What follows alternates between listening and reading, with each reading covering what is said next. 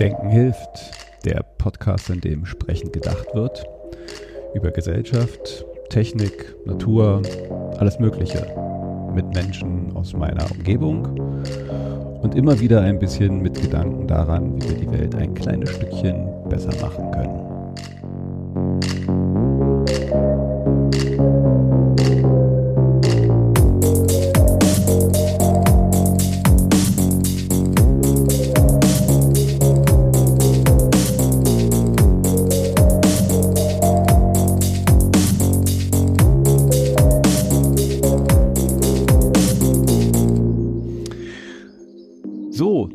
Neue Ausgabe Denken hilft äh, mit einem Wiederholungstäter. Ich habe den Raul wieder dabei. Äh, ist die Frage, bin ich der Täter oder bist du der Täter?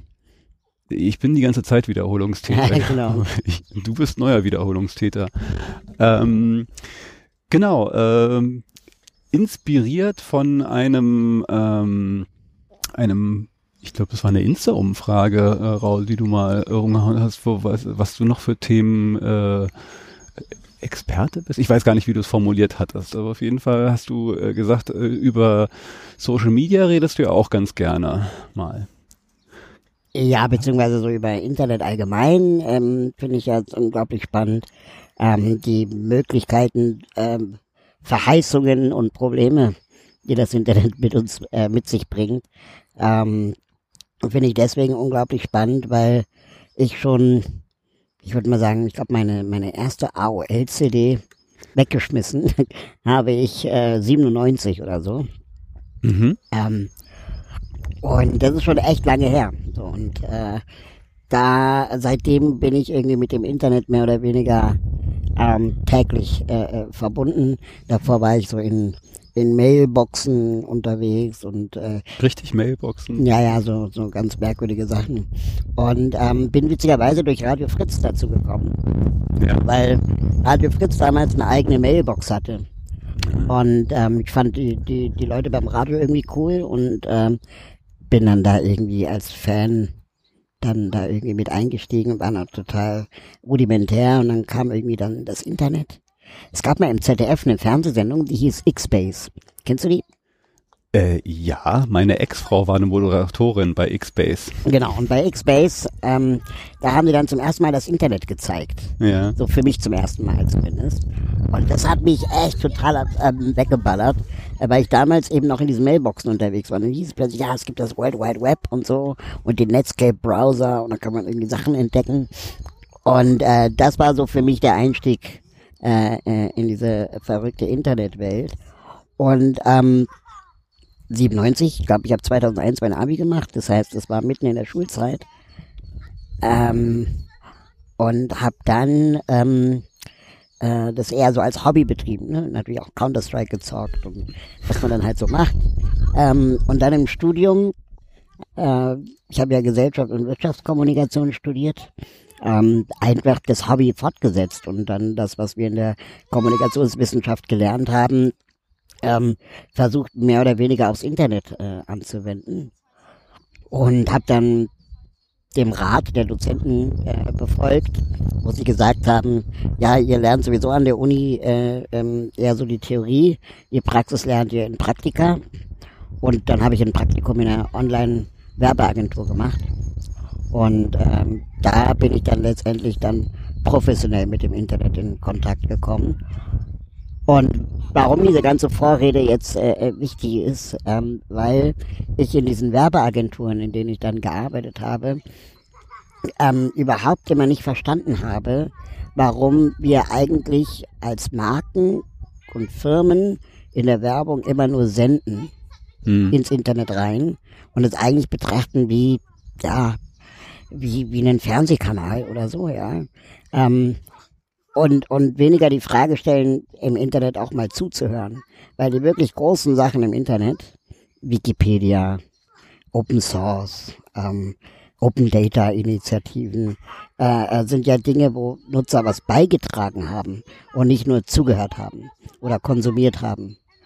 Und ähm, das dann wirklich nochmal so zu hinterfragen, äh, was macht man in der Werbe Kampagne oder einer Werbeagentur eigentlich, nämlich nichts anderes als die Leute dazu bringen, bei dem Gewinnspiel mitzumachen, damit du E-Mail-Adressen einsammeln kannst, mhm. ähm, fand ich dann ein bisschen wenig. Und dann kam Social Media irgendwann auf, so keine Ahnung, MySpace, Last.fm und Würdest Co. du da Social Media so verorten? Ich habe mich das vorhin gefragt, irgendwie so, so, wo würde ich eigentlich so den Start für mich an das, was Social Media ist? Und ich habe da so ein bisschen für mich die Blogs so als erstes. Und ich äh, glaube sogar, dass Blogs ähm, ne, noch eine spannende Zukunft vor sich haben, ähm, weil und ähm, die diese ganze ähm, Zentralisierung, die ja gerade stattfindet, ne, auf ja. Facebook und ja. Twitter und Instagram, ähm, dass ja alles schwierig wird mit dem ähm, Daten mitnehmen von einem Netzwerk ins andere.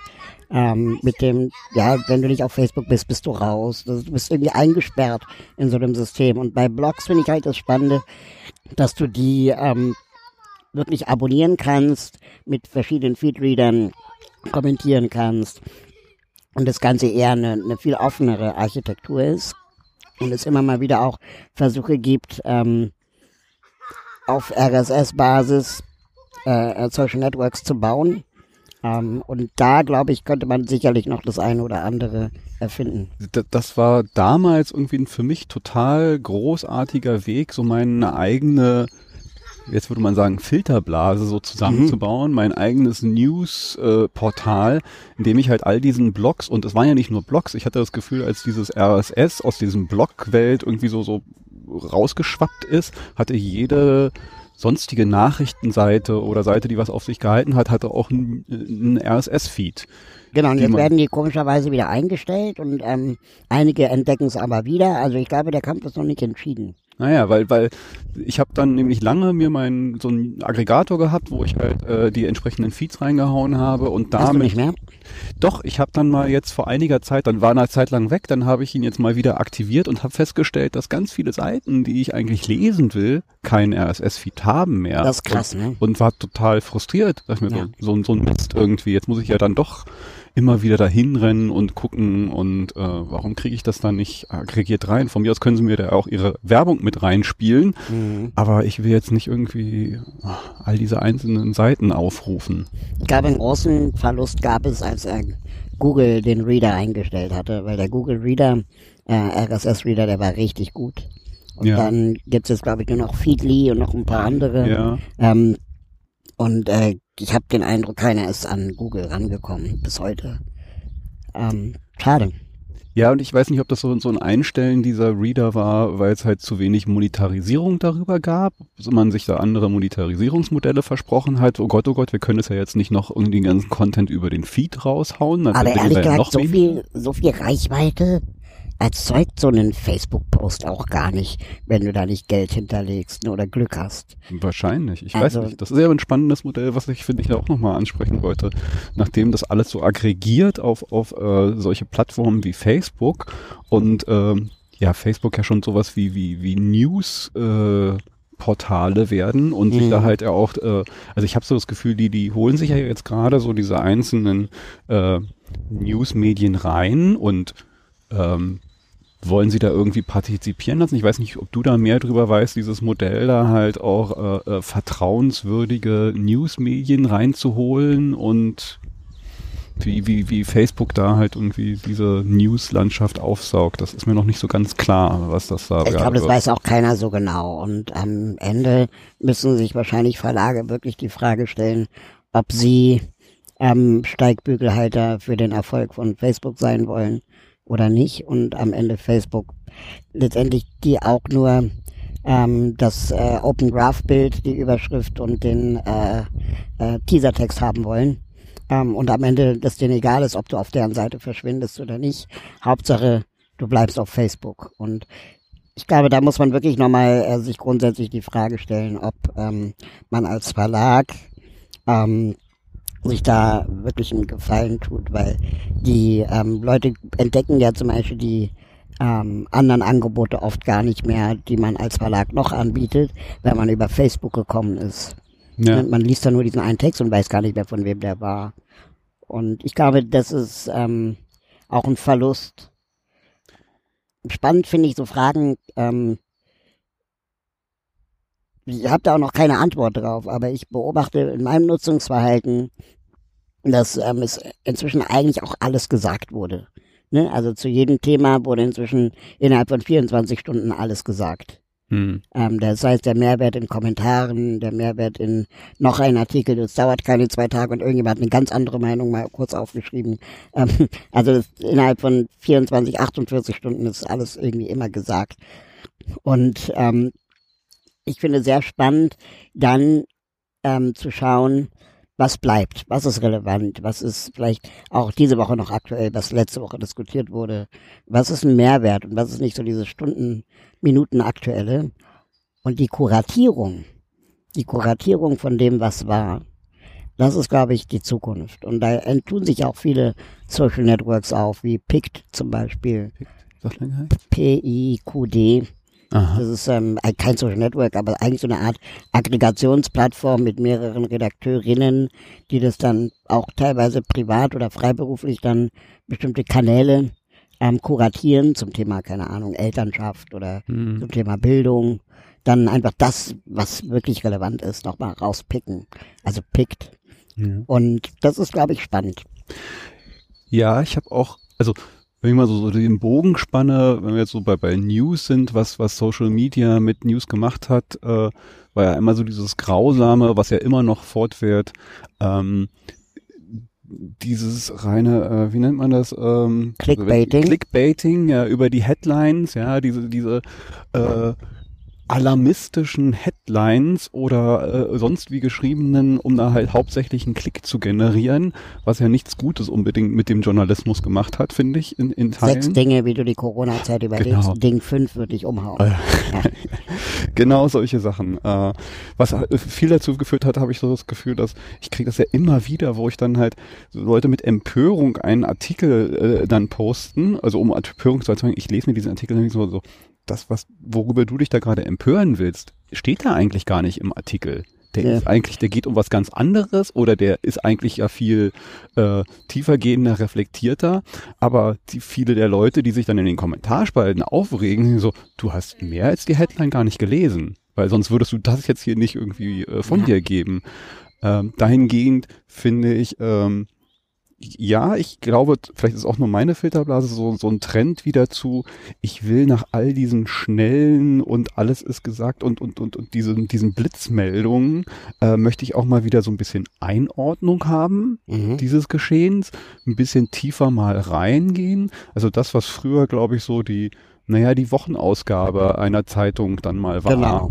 Ähm, das glaube, es erklärt auch den Erfolg von Zeit Online, beziehungsweise Zeit. Ja, ich, bezahle, ich bezahle für die Zeit. Also genau. Also das ist halt ein, die digitalen Kanäle, was großartig ist, ich kriege die Zeit als EPUB, ich kann mir irgendwie die wichtigsten Artikel auch noch als Podcast anhören, äh, hochqualitativ vorgelesen und ja, das ist dann halt auch etwas, wo ich dann auch gerne für zahle. Ich habe jetzt ein äh, ein Jahresabo für die Krautreporter auch äh, abgeschlossen und gesagt, okay, das ist dann halt wirklich mal, da geht's dann mal in die Tiefe. Mhm. Und da werden dann halt mal wirklich Themen beleuchtet und, und bearbeitet in einer Art und Weise, wo ich sage, nee, das ist gut, da, da, da zahle ich dann auch mal für. Ich genau. glaube gar nicht mal, dass die Leute nicht unbedingt zahlen würden. Das glaube ich auch. Ähm, die Frage ist halt, wie bezahlst du? Also ich meine, bei, bei Spiegel Online äh, finde ich das ja wirklich äh, fast schon dreist, wenn du dann ein ähm, Spiegel Plus Artikel lesen möchtest, ja. du ein drei Monats Abo abschließen ja. für 30 Euro gefühlt. Sie hatten mal eine Zeit lang so eine Sache, da konnte man einen Artikel für 99 Cent oder so kaufen. Ja, das würde ich auch machen. Habe ich auch oft gemacht. Ja. Und ich dachte mir so, den würde ich jetzt sogar für 99 Cent kaufen. Ich nehme aber an, dass sich das äh, für die nicht rechnet. Die wollen einfach die Leute dann äh, in ihrem Kosmos dann als Abonnenten haben. Aber ich finde es auch total schade. Da hat sich irgendwie auch noch nichts wirklich so durchgesetzt. Ich finde total spannend, wie Steady funktioniert. Ja. ja. Also das deutsche Patreon, mehr oder weniger. Genau. Ähm, da machen ja unglaublich viele auch große inzwischen mit. Mhm. Und ich kenne einige, die davon leben können. Ähm, ja, ich habe auch von einigen gehört, die da schon. Und ich mache da auch sehr gute Erfahrungen mit ähm, für, für, für die Sachen, die ich so mache.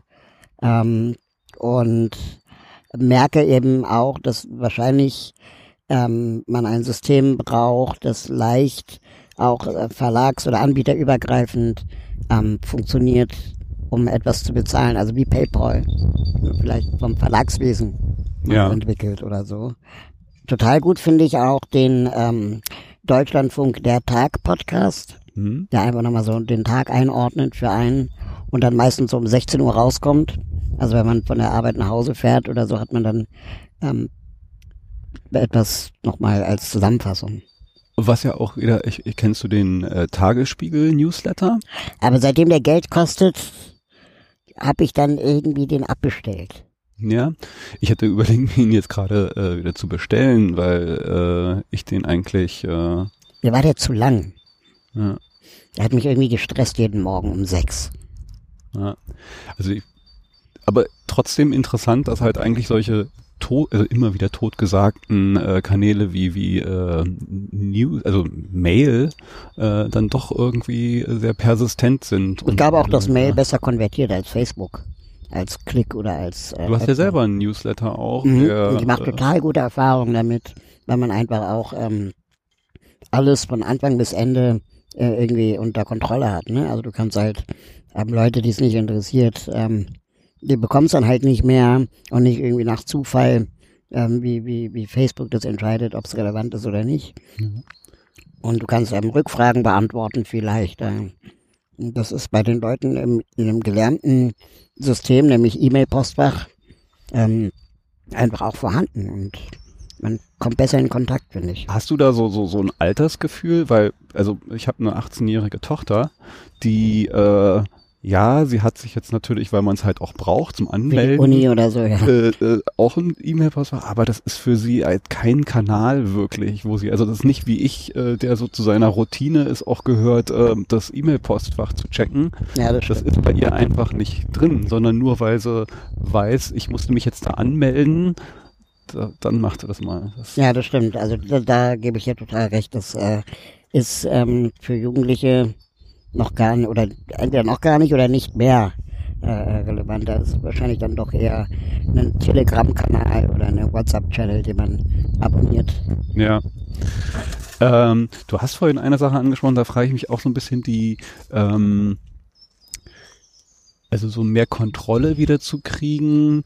Ähm, ich ich frage mich manchmal, ob äh, äh, sowas, ich habe zumindest mal davon gehört, inwiefern das jetzt je passieren würde, dass äh, Dinge wie Blockchain-Technologien, Token-basierte Sachen, also das, was dann auch sonst irgendwie unter diesem Web 3 äh, auch, auch äh, zumindest in einigen Kreisen so vorangetrieben wird. Vielleicht ein Weg ist auch mehr so ähm, wieder Ownership über die eigenen Daten, dass dann vielleicht auch äh, soziale Netzwerke, es gibt da schon tokenbasierte Netzwerke, soziale Netzwerke, die die, die dann zumindestens die, die, ähm, ja, äh, die, die, die Ownership, kein schönes deutsches Wort dafür gerade, ähm, äh, über deine eigenen Daten in die Hand geben und du dann bestimmen kannst, so wer darf jetzt wie meine Daten monetarisieren, äh, gebe ich sie her, gebe ich sie nicht her.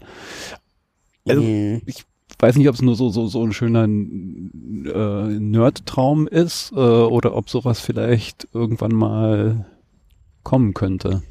Ich glaube, es gab ja sehr viele äh, ähm, Ansätze, die versucht haben, das zu ähm, kopieren oder, oder irgendwie zu dezentralisieren. Ähm, ich halte mich da, ich weiß gar nicht mehr, wer das mal gesagt hat, aber ähm, es gibt äh, ein ähm, angeblich irgendwie ein Phänomen, das sagt, das Internet tendiert zu Monopolen. Mhm. Ne? Also Facebook ersetzt StudiVZ. Ähm, äh, eBay ist auch relativ alleine. Amazon ist relativ alleine. Google ist relativ alleine. Natürlich gibt es irgendwie Kopien, aber das Monopol ist schon klar.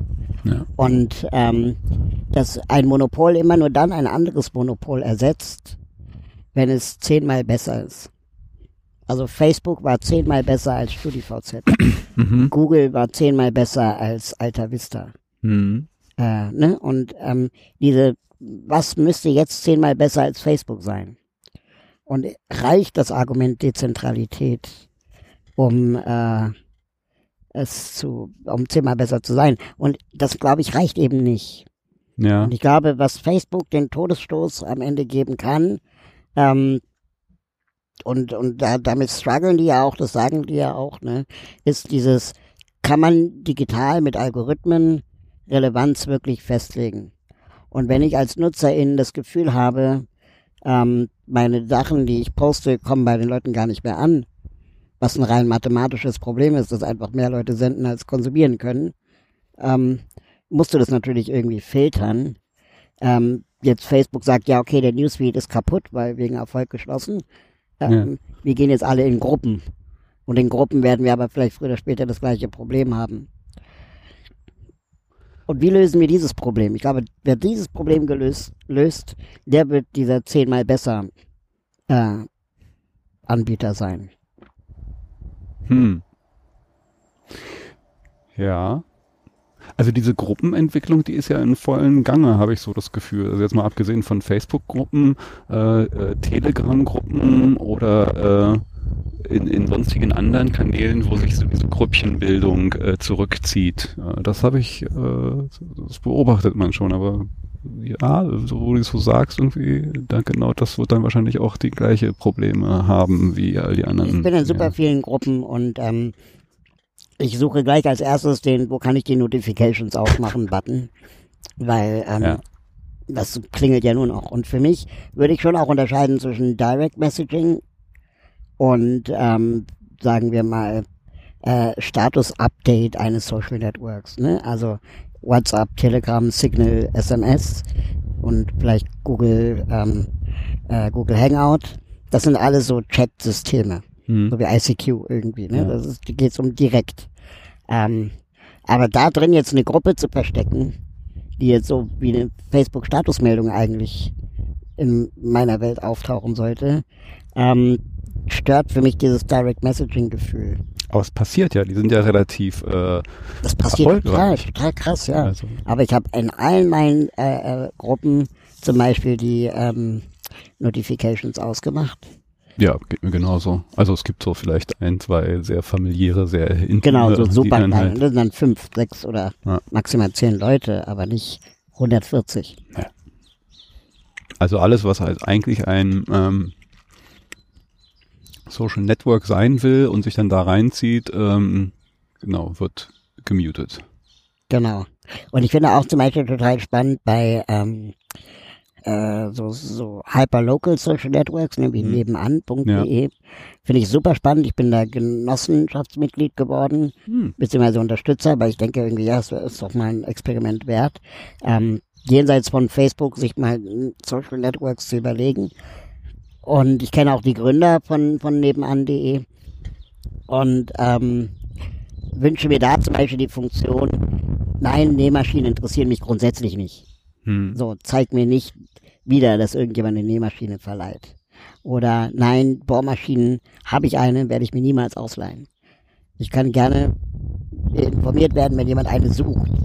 Aber dieses, ähm, dass man da vielleicht nochmal versteht zwischen Events also Events, die zeitlich ablaufen. Das heißt, mich interessiert auch nicht der Wochenmarkt von letzter Woche. Denn das muss, Event muss dann wieder verschwinden. Mhm. Und äh, Dinge, die ich habe oder ähm, nicht interessieren, mir auch nicht mehr angezeigt werden. Und das sind immer die gleichen Dinge. Nähmaschinen, Staubsauger, Bohrmaschinen. Ja, also so dieses Social, also das Social in Social Network und diese äh, die Nähe äh, neben nebenan, wenn man mal so will. Irgendwie sind solche Dating-Plattformen, äh, Tinder und Co., wo du halt einstellst, mich interessiert nur, was hier irgendwie so und so weit um mich herum ist, ja auch mhm. irgendwie sowas. Also ist ja vielleicht auch schon so ein Prinzip äh, eines Trends irgendwie, äh, soziale Netzwerke wirklich mehr auf das, was einen wenn man so will, soziales Umfeld betrifft, was ja in gewisser Weise auch immer eine Nähe ist. ist genau, weil wir auch kognitiv gar nicht hinterherkommen. Ne? Also Facebook ist einfach voll. Genau, und die Leute, die halt in Amerika sind, also ja, das mag vielleicht interessant sein, aber sind mir dann doch nicht so nah, die Themen und die Leute und die Sachen. Genau. Und ähm, ähm, es gibt so bei, bei, bei, bei Social Networks, glaube ich, gibt es noch ganz viel, was man noch lösen müsste, um es wirklich zu einem zu einer Interaktion, die Mehrwert bringt, äh, zu kriegen. Also ähm, es gibt auch dieses, weiß gar nicht, wie das Gesetz heißt, Lieberman Law oder so, wo ähm, nee, das heißt anders, wo nach jedem zwanzigsten Kommentar immer ein Hitler-Vergleich kommt. Ich habe davon gehört. Ich wusste nicht, wie, also dass es dafür einen Namen gibt. Okay. Aber ja. Und ähm, das, äh, wie schaffen wir es, den Gehalt in Kommunikation äh, wieder zu beleben? Und äh, die man, man, also ich glaube, die, die Metapher funktioniert zum Beispiel nicht zu sagen, ja, Facebook ist wie ein Stammtisch. Nee, weil beim Stammtisch gibt es einen gemeinsamen Nenner. Also wenn du und ich vielleicht unterschiedlicher Meinung der politischen Situation sind, aber unser Hobby ist Fußball. Dann sitzen wir am Stammtisch und trinken ein Bier und mhm. feiern gemeinsam den Gewinn unseres Lieblingsvereins ähm, und können uns dann aufgrund dieses Common Grounds, dieser Gemeinsamkeit, ähm, auch immer wieder zurückholen aus, in den Streit, in den Disput. Ja, ich weiß nicht. Also ich beobachte manchmal so Sachen, die ich sehr verwunderlich finde, dass ich mit Leuten, mit denen ich, die ich persönlich kenne, äh, mit denen ich, wenn wir uns persönlich treffen und diskutiere, das sehr zivilisiert abgeht und, und vielleicht mal kontrovers, aber immer sehr gesittet und respektvoll, äh, Diskussionen zu ähnlichen Themen in einer Facebook-Kommentarspalte teilweise oder auch selbst in einer WhatsApp-Chat-Gruppe ja, teilweise schon äh, ausartet, wo ich sage so, was ist denn hier los? Wo ist denn diese, diese Häme und dieser Zynismus und all diese schlechten Stilformen, äh, die daher kommen, sieht die halt in einem schon sehr intimen Umfeld plötzlich nur, weil wir uns nicht mehr an einem Tisch sitzen und angucken, dass dann plötzlich das halt auch da durchbricht. Das, das finde ich immer sehr komisch und frage mich so, ob dieses angeblich Anonyme eines äh, sozialen Netzwerkes auch in, in intimen Kreisen einen dann plötzlich dazu verführt, äh, äh, ja, äh, in dieses, in dieses Lieberman-Law äh, vielleicht reinzurutschen. Ja, ich glaube, das heißt immer anders, muss man in den Show nochmal ergänzen. Ja. Ähm, aber ähm, genau, ich glaube, diese Anonymität ist sicherlich ein, ein Grund. Und ähm, das haben mir damals bei Radio Fritz, als ich da gearbeitet habe und die Social Media und Online-Abteilung mit aufgebaut habe, ähm, war immer die Ansage, Humor und Internet funktioniert nicht. Mhm. Also diese Zweideutigkeiten liest man oft falsch. Ähm, muss schon sehr klar sein. Ja. Ironie, Doppelpunkt, Ironie, Ende. ähm, äh, sonst kriegt es irgendjemand in, in den falschen Hals. Und das liegt, glaube ich, schon auch daran, weil ganz viele andere Ebenen eben verloren gehen. Ne? Ähm, Stimme, ähm, Mimik, all das, was man sonst noch mitkriegt, wenn man miteinander redet. Wobei ja Social Media, also klar, es ist noch sehr stark textbasiert in Kommentarspalten, aber grundsätzlich ist Social Media aus den Postboxen ja rausgewachsen und, und Video und, und dergleichen. Das sind ja eigentlich, äh, wenn ich mir das jetzt mal so angucke, äh, doch schon auch, auch, auch treibende ähm, Formen, wo ich all diese Möglichkeiten äh, habe. Auch ja, wobei, wenn mir jemand eine Sprachnachricht schickt, ne, dann finde ich das schon übergriffig. Hm. Weil ich dann denke so, du erwartest von mir jetzt vier Minuten Zeit zu haben, um deinen vier Minuten Geseier mir anzuhören, äh, was du auch in einem Satz hättest sagen können, weil hm. ganz viele Ams und Pausen und äh, äh, einfach weg wären. Und ähm, das ist so wie jemanden anrufen direkt. Das ist für mich auch mhm. inzwischen echt übergriffig geworden, ohne vorher einen Termin vereinbart zu haben. Ja, geht mir genauso, fragt mich dann aber auch manchmal so, bin ich nicht einfach langsam vielleicht zu alt? Weil ich äh, krieg sowas halt dann, ne, aber ich weiß krieg nicht, von meiner Tochter halt. Rufen äh. die sich spontan an oder verabreden die sich vorher? Äh, ich glaub, Oder das schicken ist so, die sich eher so Sprachnachrichten hin und her? Das ist so eine Mischung aus allem. Äh, halt das wäre so. mal spannend, mit der darüber zu reden, wann macht sie was? Ja. Was sind die Kriterien, nach denen sie das beurteilt?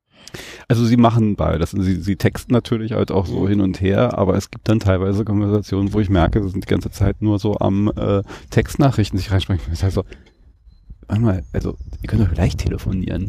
Also ich meine, ja, ich, ich verstehe das ja schon. das so. Telefon ich, erfunden, ja. Ja, ja, aber es ist äh, schon äh, äh, ja verwunderlich manchmal, wo ich mich dann manchmal frage, so bin ich einfach langsam, langsam zu alt, weil ich halt noch in anderen Medien äh, äh, aufgewachsen bin und, und da noch ein anderes Verhältnis zu habe, auch wenn ich mir alle an, neuen irgendwie aneignen kann, bin ich ja dann doch in meiner Gewohnheit ein bisschen in bestimmten Sachen verhaftet. Und meine ersten Erfahrungen, wie äh, das für mich Social Media und das Internet halt ein sehr textbasiertes war, äh, mhm. dann noch tiefer äh, in meinen Genen drin. Aber was ich zum Beispiel unglaublich gerne mal in deinem Podcast hören würde, wäre sich mal mit einem Sozialwissenschaftler zu unterhalten.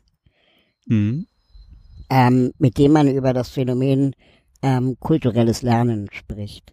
Also weil als der Fernseher eingeführt wurde, da sind die Leute ja auch durchgedreht am Anfang. Hm.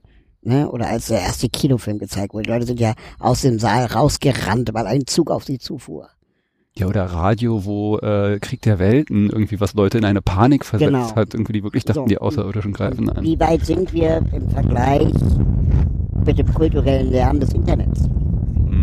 Also was, was, was können wir vielleicht als Gesellschaft, als Menschheit auch in 10 Jahren, 15 Jahren verstanden und gelernt haben, was das Internet ist? Werden wir die, die Technik beherrschen, die Kulturtechnik beherrschen, Umgang mit Internet, Medienkonsum ähm, und wie würde das aussehen?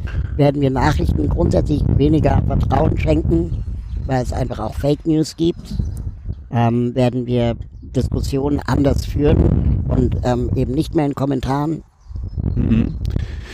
Ich lese gerade ein Buch äh, Fakten gegen Fake News äh, von dem Leiter des, äh, ich glaube, der äh, den Tagesschau oder ARD Faktenfinder ähm, und er hatte da auch noch mal so ein bisschen den Vergleich auch zwischen jung und alt. Ähm, wohingegen die, die, die Jungen, äh, weil sie halt mit dem Internet, mit all diesen Sachen aufgewachsen sind, insofern ein anderes Verhältnis haben, dass sie sich sehr bewusst sind, dass es irgendwie vielleicht alles nicht so richtig stimmen kann. Wohingegen äh, die Älteren, die mit diesen, es gibt nur drei Fernsehprogramme, ähm, die Tagesschau äh, ist sozusagen der Punkt, um den wir uns alle versammeln und ich lese vielleicht noch eine Zeitung, ähm, so ein bisschen das Gefühl haben, alles was da jetzt irgendwie kommt, äh, ist wahr und ist die Wahrheit und gar nicht mehr so richtig unterscheiden können und wollen und, und sich das nicht angeeignet haben in ihrer Medienkompetenz, so, so ein Zweifeln und ich gucke noch mal nach und ich überprüfe das nochmal.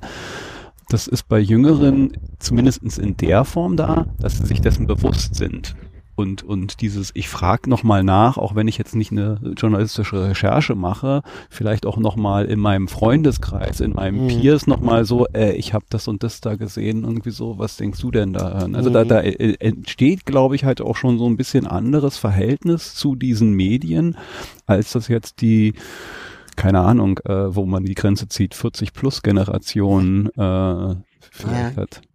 Ja, ich glaube, das ist wirklich auch äh, total spannend und ich bin nicht sicher, ob wir mit reinen Faktchecken da ähm, auch äh, der, der, der Problematik Herr werden, weil die, die Leute ja dann auch, wenn, wenn du einer Fake News glaubst, ähm, da jede Gegenmeinung abtust als Verschwörung. Ja. Das heißt, selbst ein Faktchecken ist dann Teil der Verschwörung. Ja, ja. Aber das, die, genau, diese Leute sind dann, ja, das äh, die sind schon so tief im, im, äh, im Rabbit Hole drin, also da, da hilft's ja dann auch gar nicht ja. mehr. Super spannend. Und das ist dann natürlich auch dann die Frage, wo, wo Social Networks sich ja auch wegducken, ne, in der Verantwortung. Die dann ähm, sagen, ja, wir sind ja nur die, die Verbreiter, wir sind ja nicht das Medium. Und da, glaube ich, ist auch noch völlig unklar, auch wieder kulturelles Lernen. Ähm, was sind Social Networks eigentlich? Sind es die Straßen, auf denen wir Unfälle bauen oder nicht? Ähm, oder sind es äh, die Verlage, die dann auch Verantwortung für die Inhalte haben? Ja, also wenn es nach mir ginge, äh, finde ich, gehört da mehr Verantwortung eigentlich auch an diese Social Networks. Aber wie also, kriegt man das hin bei der schieren Milliardenmasse an, an, an Nachrichten, die eingehen? Wenn du es nicht den Algorithmen überlassen willst, die vielleicht gerade mal so noch hinterherkommen.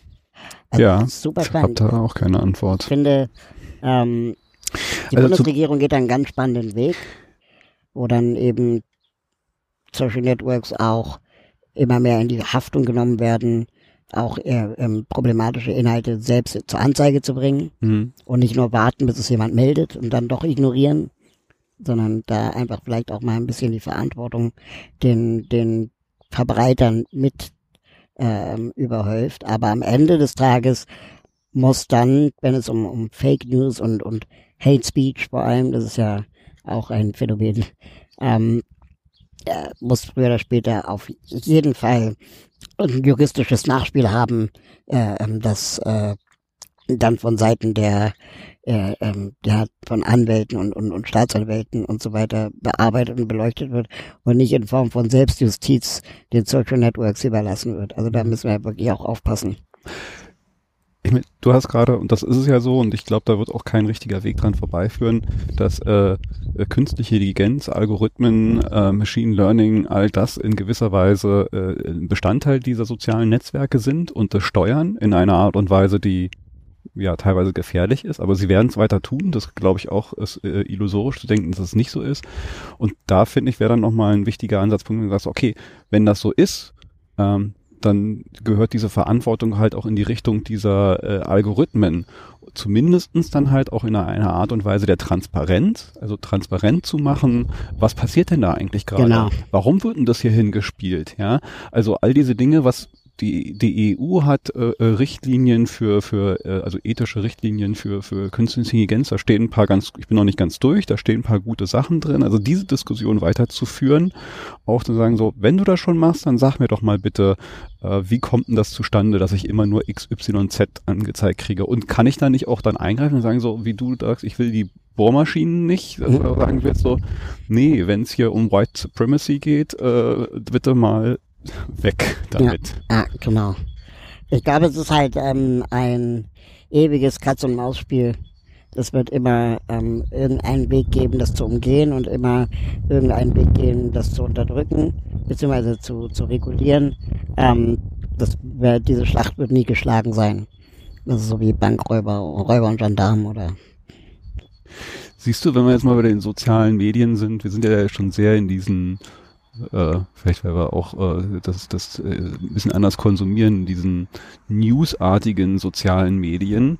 Ähm, siehst du da noch interessante Entwicklungen auf der anderen Ebene? Also ich, ne, wie gesagt, habe eine Tochter, äh, die jünger ist, die sich halt, äh, für die ist Social Network dann Instagram, TikTok und, und solche Sachen eher. Ich, ähm, Kennst du äh, ähm, das Buch Netzgemüse von Tanja und Johnny Häusler? Das Buch kenne ich nicht. Ich kenne Johnny Häusler, aber. Genau, die haben ein Buch geschrieben, das heißt Netzgemüse. Ja. Und ähm, da geht es so ein bisschen darum, wie, wie man mit den eigenen Kindern und äh, dem digitalen Zeitalter in unserer Zeit äh, ähm, ja, umgehen kann oder sollte. Und, und die erzählen, wie die das in ihrer Familie lernen. Also die haben jetzt natürlich auch nicht die Weisheit mit Löffeln gegessen, behaupten sie auch nicht, sondern einfach, was für Regeln sie ausprobiert haben, was funktioniert hat und so weiter und so fort. Und ähm, da haben sie reingeschrieben und das fand ich super schlau. Wenn die Eltern ihren Kindern immer sagen, pass auf, was du ins Internet schreibst, pass auf, wie du dich im Internet verhältst, dann brauchen wir uns nicht wundern, wenn Phänomene wie Instagram Stories oder Snapchat auftauchen, ähm, wo sich die Nachrichten innerhalb von 24 Stunden wieder löschen. Hm. Ne? Weil das ist ja das, was, wovor die Eltern immer gewarnt haben. Das Internet vergisst nicht. Aber wenn Instagram und Snapchat dir versprechen, ey, nach 24 Stunden ist es weg, ja, dann ist es ja okay. Und ähm, das heißt, diese, diese, dieses Phänomen Social Network beziehungsweise Direct Messaging Plattformen sind vielleicht eigentlich nur eine Virtualisierung der Kifferecke auf dem Schulhof. Hm. ja, das, das, heißt, natürlich gibt es auch Mobbing in WhatsApp-Gruppen. Ja. Aber das gab es auch in der Kifferecke. Ja. Und ähm, es geht aber immer darum, dass Erwachsene nicht reingucken. Ja. Oder dass es einfach nicht auffindbar ist im Netz. Und ähm, die, da würde ich gerne mal auch viel mehr reingucken und auch mal mit Jugendlichen ernsthaft darüber reden, jenseits von diesem Pass auf, was du mit dem Internet machst, sondern wirklich mal so zu verstehen, Warum findest du diese Plattform gerade interessanter als die? Was ist das Faszinierende an TikTok mhm. im Vergleich zu Snapchat? Ich, also, wenn ich Erwachsene das ähm, bewerten höre oder wenn ich lese, was Erwachsene schreiben, warum TikTok scheiße ist, dann klingelt bei mir immer alle Alarmglocken, weil ich denke, aber es muss einen Grund geben, warum Jugendliche das mögen. Ja. Und das ist nicht, weil das Marketing gut ist, sondern das ist, weil es irgendein Versprechen einlöst, was alle anderen nicht einlösen. Also ich muss da wirklich nochmal, ich hatte mal eine äh, Folge auch mit meiner Tochter, die ist jetzt mittlerweile aber zwei Jahre alt, wo wir uns über Social Network unterhalten haben. Die müsste ich, glaube ich, nochmal neu auflegen, weil da hat sich ja auch einiges verändert. Äh, ich kann das jetzt insofern nur mal so ein bisschen aus meiner am, am Rande äh, Beobachtung mal so versuchen für mich zu interpretieren. Ähm, TikTok hat soweit ich das bei ihr beobachte, dieser, äh, also es ist ein Entertainment. Also zum einen ist es halt ein großes Entertainment-Netzwerk, also da, da sind äh, äh, viele Sachen und sie hat so eine gewisse Interaktivität mit Challenges. Also da werden dann Sachen gemacht, die dann halt nachprobiert werden. Mhm. Also guck mal hier das, äh, diesen Effekt ausgenutzt und und dieses Musikstück und wir machen jetzt so also was Mimetisches draus und da will ich jetzt auch mitmachen und Teil dieser äh, rumzirkulierenden äh, Dance-Moves oder was weiß ich was sein. Ja? Also das hat so, so einen sehr aktivierenden Charakter. Ich will da wieder so richtig interaktiv teilhaben und mitmachen und etwas gestalten. Also ich finde, das hat was sehr Gestaltendes halt auch. Äh, Aber ich glaube, es garantiert ja auch eine gewisse Zuschauerschaft. Ja. Ähm, also das heißt, du kannst auch mit keinen Followern ja. Zuschauer aufbauen. Schnell, viel. Also genau. die haben da so Videos, wo ich so, was, wie viel Hunderttausende von, von Views Genau, und ich glaube, das ist zum Beispiel ein Versprechen, das gerade kein anderes Netzwerk einlösen kann. Und ähm, selbst eine Insta-Story, selbst Snapchat ist immer eins zu eins oder eins zu tausend, mhm. aber nicht ähm, eins zur Welt. Ja. Ja. Klar. Und, und das finde ich, habe ich doch in keinem vernünftigen äh, Analyseartikel über TikTok äh, gelesen. Und am Ende geht es doch immer um Aufmerksamkeit. Also, Klar. ne, und, und, und Aufmerksamkeit ist einfach das knappste Gut, das wir haben. Ja, und wenn äh, wir, sagen wir mal, das vergleichen mit YouTube oder vergleichen sogar mit Facebook, ich meine, ähm, auf Facebook, das fühlt sich ja inzwischen schon an wie Blei, wenn ich die App aufmachen muss. ne? Also wenn du das vergleichst mit WhatsApp, wie schnell diese App auf ist und wie schnell du da bei deinen Kontakten bist, ist doch Facebook richtig schwer. Mhm. Oder, oder YouTube. Ein YouTube-Video, das 30 Minuten dauert zu konsumieren, ist wesentlich aufwendiger, auch wenn die App schön ist und schnell, als ein TikTok-Video von 20 Sekunden. Ja. Und das wird ja dann auch dem Phänomen gerecht, dass wir nur begrenzte Aufmerksamkeit haben. Und wenn ich, sagen wir mal, ein Tagesbudget von drei Stunden Smartphoning habe, dann muss ich mir die irgendwie einteilen. Ich fand, also dieses, diese, äh, mit dieser Knappheit äh, äh, zu agieren, finde ich eine grundsätzlich gute Sache und kann auch gute Sachen hervorbringen. Erinnerst du dich noch an Wein? Ja. Ich fand das großartig, diese Begrenzung auf sieben Sekunden und da was rüberzubringen, hat also großartigen Humor, aber halt auch so eine, auch wenn es halt was, was, was Ernsthafteres war, eine großartige teilweise Zuspitzung. So, was ist denn jetzt eigentlich der Kernpunkt, den es hier rüberzubringen gilt? Ja, voll. Sieben Sekunden. Ja. ja.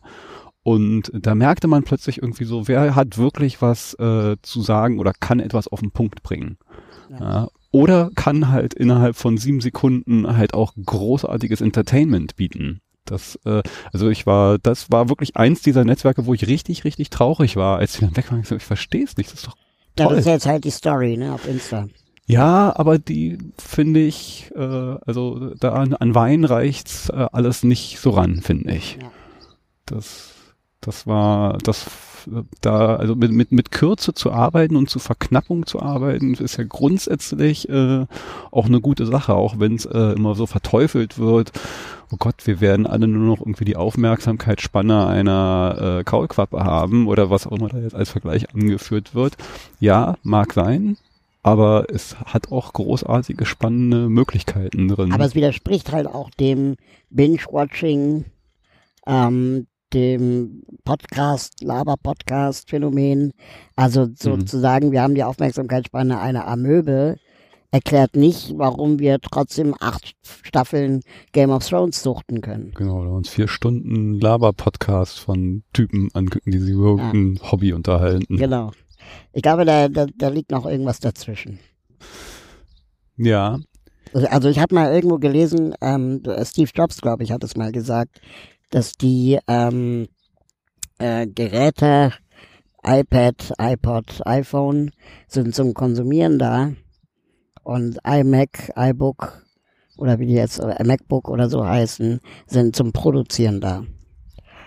Und ähm, ich glaube, da ist was dran. Also das ist ja eigentlich auch davon ab, du benutzt verschiedene Geräte in verschiedenen Situationen, konsumierst aber äh, auch dann unterschiedlich. Auf einem kleinen Bildschirm konsumierst du eher kurze Sachen, auf einem großen Bildschirm konsumierst und produzierst du eher größere Sachen.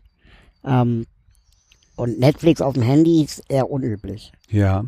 Also ich würde das aber nicht mehr so unterschreiben, wenn man sich, also da, da verändern sich eigentlich wieder Entwicklungen. Das wenn wir bei dem Geräten mal so bleiben, das neue iPad, diese iPad Pros, die werden jetzt sozusagen, äh, die sind so aufgepimpt, dass die genau, sie äh, werden zu Laptops wieder. Werden wieder zu Laptops, wohingegen ja die, auch die diese anderen Konsumentengeräte, die die haben äh, Kameras, da kann man schon was Hollywood-Filme mitmachen und da wird man immer mehr auch mit zum Produzenten. Ja, also äh, ja, bis zu einem bestimmten Punkt, glaube ich. Also ähm, einen Text schreibst du nicht auf dem iPhone. Nee. Und ein Video schneidest du auch nicht auf dem iPhone. Du nicht. Ich äh, habe eine Tochter auf der Couch sitzen, die halt irgendwie. Ja, aber so, dass es für Freunde reicht, aber jetzt nicht für, für Netflix. Ja. Nee. Und seitdem es gibt eine neue Kultur, äh, ähm, ähm, Ästhetik, hm. äh, wo das dann wieder cool ist, wenn es so wirkt wie YouTube. Die gibt's ja auch. Also das ist ja total spannend, wie zum Beispiel ähm, Fernsehen versucht immer mehr so eine YouTube-Ästhetik zu übernehmen. Ja. Ne, also Pro7 ist ja mal ganz weit vorne in diesen Zwischentrailern. Dann gibt es plötzlich einen Playbutton, der auftaucht oder einen Fortschrittsbalken, wie lange die Werbung noch geht. Also da gibt es ganz viele Anlehnungen an das, an das äh, YouTube-Phänomen. Hm. Ähm, da, da, dass ich auch total spannend finde, wie da auch die, die Medien jetzt anfangen miteinander zu verwischen und sich zu vermischen auch. Ja. Ach, da könnte man auch noch Ach, ja, ewig drüber reden. nee, ich bin beim normalen Fernsehen bin ich so ein bisschen raus, weil das habe ich echt, äh, äh, habe ich nicht mehr. Aber ja, du hast. Ich habe leider nicht. Ja, aber äh, schön, dann haben wir nochmal äh, Anschlusszeiten. Wir sind auch fast wieder bei dieser magischen Stunde, die immer äh, so eigentlich ein ganz guter Punkt ist und dann auch das Wichtigste gesagt ist. Ist es das? Naja, ich weiß nicht. Das ist das Wichtigste gesagt. Aber wir haben zumindest mal einen ganz guten Abriss gemacht. Da hätten wir vorher mal sagen müssen, was das Wichtigste ist. Ähm, also ich finde, wie gesagt, äh, vielleicht um, um nochmal den Bogen zu schließen, unglaublich wichtig und auch spannend, sich mal Formate und Konzepte zu überlegen, wo wir ähm, auch im Internet wieder anfangen zuzuhören. Mhm. Ähm, und nicht nur dem lautesten zuzuhören, sondern vielleicht auch den Menschen, die äh, wirklich was zu sagen haben. Und da bietet das Internet großartige Möglichkeiten, ähm, äh, sich Gehör zu verschaffen ähm, von Menschen, die sonst wegsortiert wurden durch Chefredaktionen oder durch irgendwelche anderen komischen EntscheiderInnen äh, in, in Verlagen. Ähm, und da vielleicht auch mal die, ähm, ich glaube zum Beispiel, dass so die Debatte zum Grundeinkommen, ja, wäre ohne das Internet nicht äh, so groß geworden oder auch jetzt zu dieser Corona-Zeit ähm, die, die Debatte von, von Eltern, mhm. ja, die permanent vergessen werden. Und dass es irgendwie komisch ist, dass alle über Fußball reden im Fernsehen und viel zu wenige über Eltern äh, zu Corona-Zeiten. Also das ist äh, offensichtlich in einem wahrscheinlich von Männern dominierten Politik- und Medienbetrieb Fußball wichtiger zu sein scheint als ja, wo teilweise habe ich, also zumindest ich so ein bisschen das Gefühl, dass da eine Entkopplung ist, dass halt das, was man ähm, im Fernsehen als Diskussion wahrnimmt, äh, zumindest gar nicht die Diskussion ist, wo ich denke, die wird gerade wirklich geführt. Ja, weil genau. eigentlich wirklich doch, überall, wo ich sonst so hingucke, also wenn niemand man jetzt mal die sozialen Medien, niemand redet darüber, außer ihr im Fernsehen. Genau. Irgendwie so. Das stimmt, ja. Das stimmt. Vielleicht, aber wieder, vielleicht nur meine Filterblase, keine Ahnung. Aber ja. ich glaube schon, dass das äh, äh, schon so ist, dass da äh, ent, ent, entkoppelte Wirklichkeiten entstehen, weil in Redaktionssitzungen äh, was anderes gedacht wird, was wichtig ist, was eigentlich wirklich gerade die Menschen bewegt. Ja. Und es wird, also das ist mir jetzt aufgefallen, letzte Woche wurde viel über Eltern gesprochen ähm, und davor viel über Fußball und jetzt wieder über Fußball und weniger über Eltern. Also die Eltern hatten jetzt eine Woche, das muss dann auch mal reichen, denken wahrscheinlich dann genau, die Verantwortlichen. Jetzt reden wir mal wieder über Autohäuser und Fußball. So, das ist schon sehr männlich. Das stimmt. Ja, Diversität ist auf jeden Fall auch noch so ein Thema, die auch in den äh, sozialen Medien äh, Also auch wenn die Möglichkeiten dann da sind, aber auch denen, denen zugehört wird, sind, glaube ich, teilweise immer noch irgendwie manchmal die gleichen. Ja. Auch da. Da kann man garantiert auch noch äh, viel, viel verbessern und Plattformen entwickeln, um da die Diversität auch besser zu gestalten. Aber ey, wenn ich wüsste wie, dann. Ja, äh, ich weiß es leider auch nicht, aber äh, weiter darüber zu reden, darüber nachzudenken und Dinge auszuprobieren, äh, bleibt uns, glaube ich, erstmal nicht. Und dafür zu äh, äh, kämpfen, dass äh, das eine oder andere dann doch auch irgendwo in den äh, Mainstream, so wie es so schön heißt, reinkommt oder vielleicht auch die Verantwortung auf diese, äh, äh also von diesen Plattformen wahrgenommen wird, die sie tragen. Also das genau. wäre mein Ansatz. Ja, lass uns da gerne weiter am Laufenden bleiben, beziehungsweise uns auf dem Laufenden halten. Und ich suche jetzt nochmal dieses äh, lieber Mann oder wie auch immer gesetzt. Ich suche dir das mal für, die, für die Show Notes. Ja. Genau. Super, vielen Dank. Dann äh, einen schönen Tag euch allen weiter noch. Ähm, ach so, ich äh, Zeitstempel hier drauf nochmal. Äh, drei, ja, äh, finde ich wichtig gerade in letzter Zeit. Äh, 30.04. Wir sind äh, kurz vorm Tanz in den Mai äh, der ja auch ein anderer sein wird als die letzten ja. Jahre. Äh, bleibt gesund und auf bald.